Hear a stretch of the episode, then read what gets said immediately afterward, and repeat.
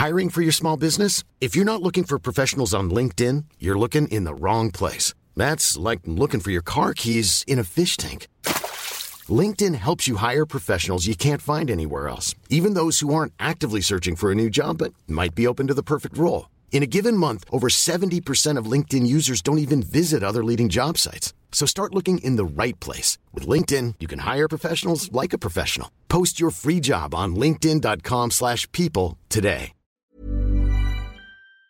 Les températures actuellement en France posent un gros problème et je vais vous expliquer pourquoi. Salut c'est Hugo, j'espère que vous allez bien. On est parti ensemble pour une nouvelle plongée dans l'actualité en une dizaine de minutes en ce vendredi 13. Alors pour les plus superstitieux d'entre vous, ne vous inquiétez pas, promis, il n'y aura pas que des mauvaises nouvelles. On va être aussi vigilant dans les prochains jours à mettre plus de bonnes nouvelles quand il y en a, mais bon, il suffit de creuser un peu et on finit toujours euh, par en trouver. Alors on s'y est habitué et pourtant c'est inhabituel. Oui, je suis un peu poète euh, aujourd'hui, ça fait près de 4 semaines maintenant que la France connaît une vague de douceur anormale pour cette saison euh, d'hiver. On peut le voir très concrètement en regardant ce que l'on appelle l'indicateur thermique national. L'indicateur thermique national, en fait, c'est une donnée de Météo France qui indique chaque jour la température moyenne dans le pays, ce qui nous permet tout simplement donc de comparer la température moyenne aujourd'hui par rapport à la température moyenne à la même date il y a un an, 5 ans ou 10 ans. Or, en moyenne, du 21 décembre au 12 janvier, les températures ont été de 4,5 degrés au-dessus des températures normales pour euh, cette saison. C'est donc un record, il n'avait jamais fait aussi chaud en hiver ou aussi doux, si on peut dire ça comme ça, euh, en hiver, à cette période et sur une durée aussi longue. Et d'ailleurs, on avait déjà parlé dans ce format des actus du jour de record de température pour le 31 décembre 2022. C'était le plus chaud 31 décembre jamais enregistré, avec 9 degrés en moyenne de plus que euh, les températures habituelles, et notamment 23 degrés dans les Pyrénées-Atlantiques. Mais donc, ce qui est intéressant à noter aujourd'hui, ce qui est nouveau, c'est qu'on a là un épisode qui dure dans le temps au fil de la saison. Alors on pourrait se dire effectivement c'est cool, il fait bon, c'est plus agréable peut-être que quand il fait 0 euh, ou moins 1, mais derrière ça pose beaucoup de problèmes, des problèmes notamment pour euh, l'agriculture et pour euh, les récoltes. C'est en fait une facette du changement climatique qui n'est pas souvent abordée mais qui est très concrète et qu'on voit en ce moment. En fait avec cette douceur si particulière, les plantes sont soumises à ce que l'on appelle un faux printemps. C'est comme ça que le décrit l'agroclimatologue Serge Zaka qui est cité par euh, le journal Les Échos. Aujourd'hui, plusieurs familles de plantes sont déjà en train de bourgeonner en ce moment, avec donc un mois et demi d'avance par rapport à ce qui se fait euh, normalement. Et cette situation, elle peut empêcher par exemple les arbres de se régénérer correctement durant l'hiver, puisque euh, le froid est indispensable en théorie pour que les bourgeons et donc les fruits se forment ensuite correctement. On estime par exemple qu'un prunier a besoin de minimum 800 heures à moins de 7 degrés. Voilà, petit fun fact, pas si fun d'ailleurs que je vous partage. Je vous laisse faire ce que vous en voulez. Bref, plus sérieusement, là où c'est euh, intéressant, c'est que ces bourgeons apparaissent donc de manière précoce et ça rend en fait les plantes très vulnérables à des épisodes de gel d'ici à la fin de l'hiver. Le gel pourrait en effet venir tuer ces bourgeons qui sont venus euh, trop tôt et donc condamner les récoltes de ces plantes. Je vous mets des ressources directement en description si vous voulez euh, en savoir plus, mais c'est du coup un véritable problème et c'est déjà arrivé d'ailleurs en France en 2021. Il y avait eu un très gros épisode de gel au printemps. il y avait eu des effets dévastateurs sur les récoltes de raisins qui avait été euh, en baisse d'environ un tiers par rapport aux autres années. Et ça, très concrètement, ça s'était euh, traduit par des très lourdes pertes pour euh, les viticulteurs. À l'époque, d'ailleurs, le ministre de l'Environnement avait parlé, je cite, de la plus grande catastrophe agronomique de ce début du 21e siècle. Et ça avait aussi touché de nombreuses récoltes. On pourrait pas toutes les citer ici, mais des récoltes de céréales, de colza, de betteraves, bref, beaucoup de récoltes qui avaient été impactées à ce moment-là. L'autre risque, par ailleurs, qu'il faut noter, c'est que la douceur hivernale favorise la survie d'insectes et de prédateurs capables de ravager les plantes et les cultures, alors que normalement le froid empêche de les faire proliférer et d'avoir un impact donc sur ces récoltes. Ça pose aussi un problème pour l'élevage, on le voit par exemple avec la prolifération du campagnol dans la région Occitanie. Le campagnol c'est donc un rongeur qui fait des trous et des galeries comme les taupes, ce qui réduit donc la quantité d'herbes comestibles pour les animaux. Et pareil, normalement sa population est réduite en hiver à cause du froid. Cet hiver donc ça pourrait être moins le cas, ce qui pourrait donc avoir un impact là aussi. donc les conséquences de tout ça finalement, c'est une augmentation chez certains agriculteurs de l'usage de pesticides et de produits chimiques pour tenter de sauver leur récolte. Ça peut entraîner aussi pour la population une flambée de certains prix d'aliments, mais aussi à l'échelle nationale, à l'échelle macro, si on peut dire ça comme ça, une baisse de l'autonomie alimentaire de la France, vu que la France se retrouve dans certains cas obligée d'importer davantage d'aliments, davantage de nourriture, puisque la production est en baisse dans le pays. Bref, l'agriculture française est donc aujourd'hui face à un gros défi d'adaptation. Ça pose évidemment la question d'un changement dans les variétés cultivées euh, dans certaines zones. Et au-delà de ces enjeux qui posent forcément beaucoup de questions, il y a aussi la question des activités liées notamment à l'hiver. On a beaucoup parlé de la question des sports d'hiver qui vont eux aussi devoir s'adapter de manière assez urgente, alors que euh, tous les scénarios actuels prévoient une forte baisse de l'enneigement dans les années à venir euh, en basse et en moyenne montagne. Donc a priori, les plus hautes montagnes à plus de 2000 mètres d'altitude, disons, seront moins concernées. Mais pour la basse et moyenne montagne, forcément, c'est un sujet plus important.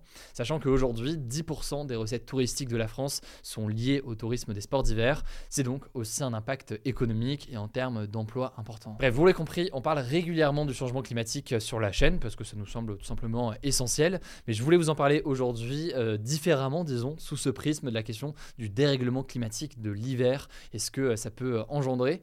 En tout cas, sachez à très court terme qu'après 4 semaines de douceur, a priori le froid va faire son retour en France la semaine prochaine. Les températures devraient donc revenir au normal pour la saison. Je vous mets les liens directement en description. Dites-moi ce que vous pensez aussi de ce genre de sujet dans les commentaires de la vidéo sur YouTube. Et je vous laisse avec Blanche pour les actualités en bref. Merci Hugo et salut tout le monde. On commence avec la première info. Le footballeur français Benjamin Mendy, champion du monde 2018 et qui joue dans le club de Manchester City en Angleterre, a été reconnu non coupable de six viols et d'une agression sexuelle. Le verdict est tombé ce vendredi. Pour ceux qui n'auraient pas suivi, il était jugé depuis le mois d'août par un tribunal du nord de l'Angleterre car quatre femmes l'accusaient de viol et une cinquième d'agression sexuelle. Ces faits se seraient produits entre octobre 2018 et août 2021 dans sa maison en Angleterre lors de fêtes qu'il organisait. Lors du procès, il avait assuré n'avoir eu que des rapports sexuels consentis. Ceci dit, Benjamin Mendy n'est pas tout à fait encore tiré d'affaire, il devra être jugé lors d'un second procès fin juin car le jury n'a pas réussi à rendre de verdict concernant une septième accusation de viol ainsi qu'une tentative de viol. Et d'ailleurs, petite précision, quand je parle de jury, c'est en fait un jury populaire qui rend les verdicts. Là, en l'occurrence, c'était 8 hommes et 4 femmes.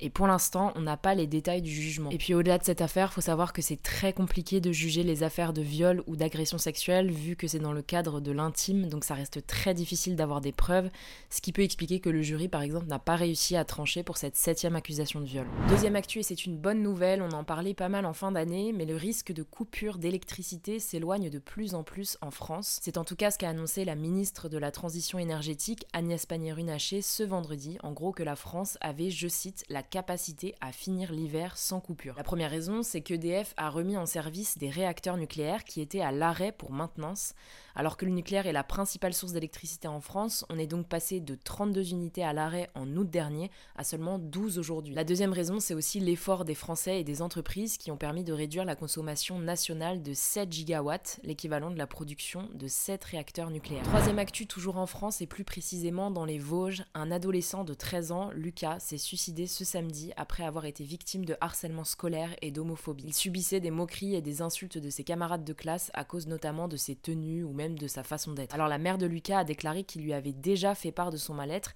et elle avait fini par prévenir sa CPE et le directeur de son collège des efforts qui n'ont visiblement malheureusement pas suffi. Une enquête pour harcèlement sur mineurs de moins de 15 ans a été ouverte. De son côté, le ministre de l'Éducation nationale Papendiaï a rendu hommage à Lucas sur son compte Twitter et a rappelé, je cite, sa détermination à lutter contre le harcèlement. Quatrième actu lié à l'inflation, après les prix de l'électricité et du gaz, ce sont les prix des forfaits mobiles et internet qui vont augmenter en 2023. Les opérateurs Bouygues, SFR et Orange ont fait des annonces en ce sens. Les prix ne bougeront pas par contre chez Free qui a promis de ne pas augmenter ses tarifs jusqu'à au moins 2027. Alors les opérateurs mettent en avant plusieurs raisons, évidemment l'augmentation des prix de l'électricité comme pour les particuliers, mais aussi les difficultés d'approvisionnement des composants électroniques. En tout cas, si votre forfait est concerné, vous devriez être informé un mois avant la hausse des prix. Cinquième actu, aux États-Unis, des documents confidentiels ont été découverts dans un ancien bureau et une résidence privée du président américain Joe Biden. Ces documents, ils datent de l'époque où Joe Biden était le vice-président de l'ancien président américain Barack Obama, et ce qu'on lui reproche, c'est de ne pas les avoir transmis aux archives nationales, ce qui est obligatoire selon la loi américaine. Du coup, un procureur spécial, donc qui a plus d'indépendance que des procureurs plus classiques, a été nommé pour faire la lumière sur cette découverte. La dernière fois que ce genre d'enquêteur a été mobilisé pour une grosse affaire politique, c'était quand Donald Trump était soupçonné d'avoir eu des liens avec la Russie pour le financement de sa campagne présidentielle. Donc voilà, pour l'instant, on n'en sait pas vraiment plus sur le déroulé de l'enquête ou sur le contenu des documents, mais Joe Biden a assuré qu'il allait coopérer pleinement avec la justice. Sixième actu, la Suède a annoncé ce jeudi avoir découvert, je cite, le plus grand gisement connu d'Europe dans lequel se trouverait plus d'un million de tonnes de métaux qui sont indispensables pour la transition énergétique. En effet, ils servent notamment à fabriquer les turbines des éoliennes, mais aussi les batteries des véhicules électriques, et ce alors que l'Union européenne a voté la fin des voitures neuves à essence et diesel à partir de 2035. Alors l'exploitation de la mine ne devrait pas commencer avant 10 ou 15 ans, on a le temps, mais c'est une découverte assez importante puisqu'on est dans un moment où l'Europe s'inquiète de sa dépendance vis-à-vis de la Chine qui est le plus gros producteur mondial de ces minéraux, mais aussi de la Russie. Dernière actu, une planète de la taille de la Terre potentiellement habitable a été découverte par la NASA. Elle se situe en dehors du système solaire, dans une zone où l'eau liquide pourrait exister et où les températures, ni trop chaudes ni trop froides, pourraient permettre à la vie de se développer. En plus de ça, sa surface est probablement rocheuse selon les données qui ont été récoltées par les scientifiques, un autre élément qui faciliterait le développement de la vie. Alors peut-être notre future planète, affaire à suivre. Voilà, c'est la fin de ce résumé de l'actualité du jour. Évidemment, pensez à vous abonner pour ne pas rater le suivant, quelle que soit d'ailleurs l'application que vous utilisez euh, pour m'écouter. Rendez-vous aussi sur YouTube ou encore sur Instagram pour d'autres contenus d'actualité exclusifs. Vous le savez, le nom des comptes c'est Hugo Décrypte. Écoutez, je crois que j'ai tout dit, prenez soin de vous et on se dit à très vite.